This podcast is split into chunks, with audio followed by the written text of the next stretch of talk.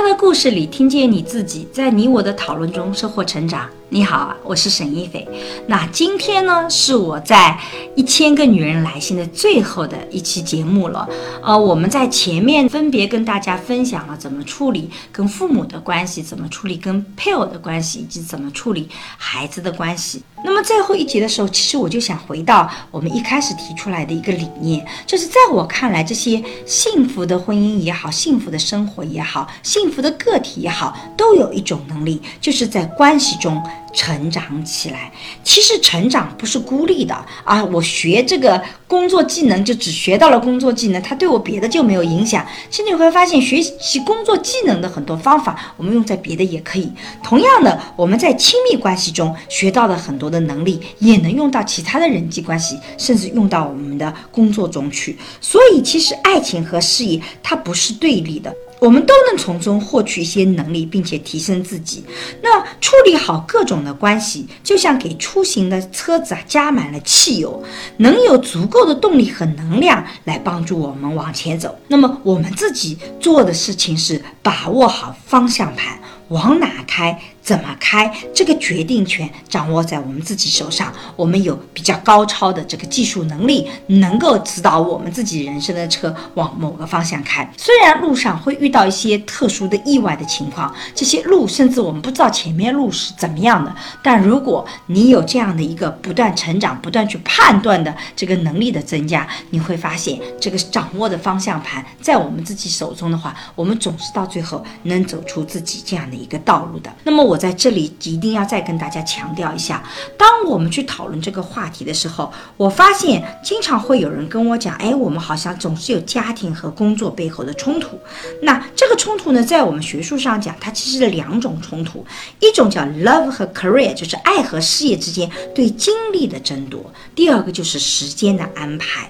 对吧？所以我们在处理的时候，其实无非就处理我的时间是怎么安排的，精力是怎么安排的。请记得，你不要对立到啊所有的时间都给工作，或所有的时间都给家庭。其实这个对你的成长都不好。我们工作就是八个小时或者更多一点点，但是我们给孩子的时间可能在小的时候多一点，长大了以后少一点。但是怎么提高这个效率，就是我们前面几期讲的，你怎么能够更好的陪伴是更重要的。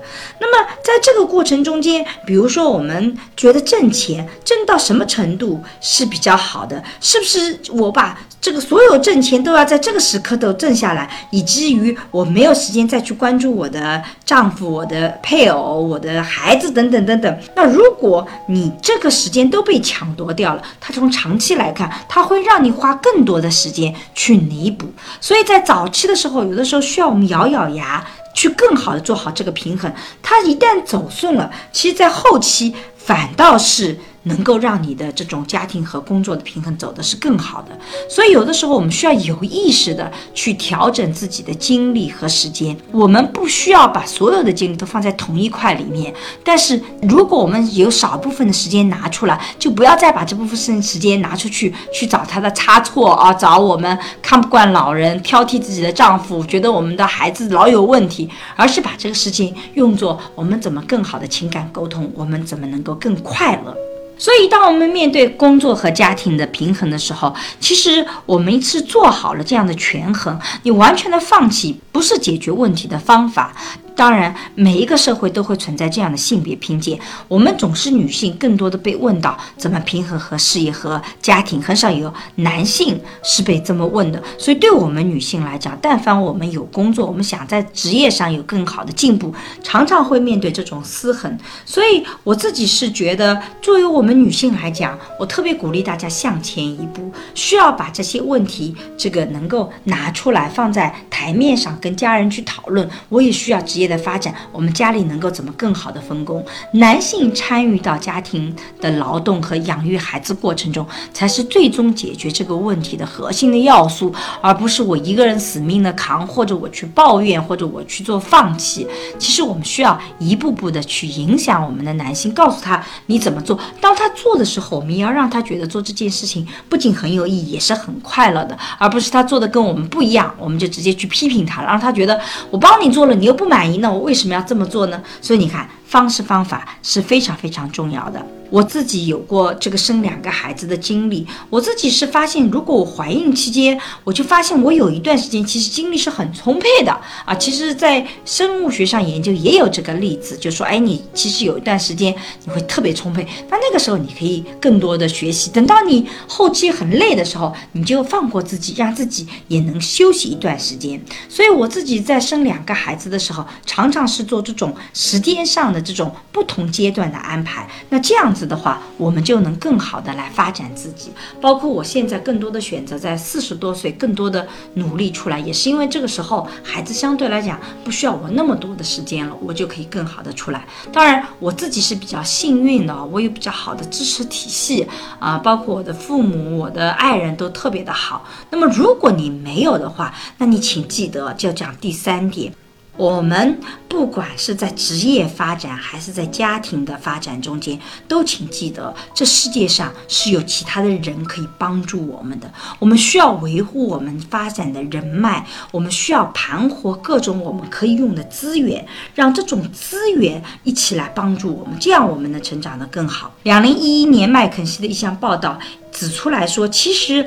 嗯，男性晋升常常基于自身的潜力，大家觉得他有能力，我们就让他成长起来了，而不见得一定要他做什么。但女性的晋升更多是基于已经获得的成就，所以女性这条发展的道路是很艰难的。但是怎么去学会平衡好这些关系，怎么用这些资源是很重要的。在小城殡葬花艺师的这个故事里，我们就看到故事的主人公朱丹在业务能力上是很强的，因为。殡葬花艺这块蛋糕有很多人虎视眈眈，利益分配也不均，所以朱丹的处境非常艰难。那么等到朱丹发现问题的时候，你会发现他是比较有技巧的去。关照业务中各个流程同时的利益，然后呢，去协调各方面的关系，这样业务的情况就逐渐好转了。那我觉得这个能力，其实我们也可以用在家庭中间，怎么改善跟我们身边人的关系，让它成为更好的我们的支持体系，而不是冲突的一方。所以人际关系和人生发展好坏是有密切的关系的。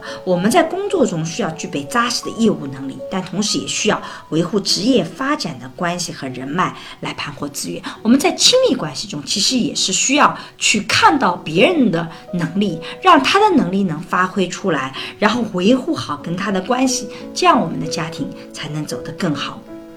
所以在最后一千个女人来信的这个节目里面，我们听了那么多的故事。我特别希望我能给大家分享一些相对比较正能量的一些操作性的方案。当然，每一个人遇到的情况是不一样的。我觉得我们首先改变认知，我们要从每一种亲密关系中，我们在每一种人际关系中，我们在每一个事件里面都成长起来。我们需要找到好的方法去解决。我女儿给我妈妈写了一本书，叫《外婆和她的房子》，写了我妈妈的人生。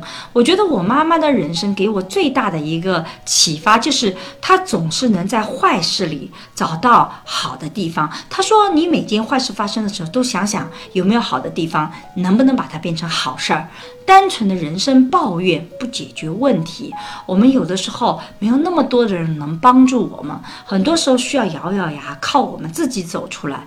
这个时候，我们能不能把每件坏事儿变成我们成长的台阶，里面去吸取一些经验教训，总结一些我们可能可以成功的经验，然后改变我们的认知，让每件坏事都成为我们成长的台阶。这可能是我们能够让生活一步步幸福的方向，而。不是我们第一次犯了这个错，第二次还是犯这个错，反复在一个坑里面掉，人生很苦短，掉着掉着，你就会发现，可能我们已经没有爬起来的这个力量了。好在我们今天的社会非常宽容，不管你是什么年龄段、什么样的背景，都有从头再来的机会。我也鼓励大家放下抱怨，学会分析具体的问题，从这些事情里面找到自己能够成长的力量，在每件事情里面让自己踩着这些台阶往上走。我相信大家一定会越来越幸福。希望我们能一起走向幸福的生活。好，那我们的整期节目就到这里，再见了，拜拜。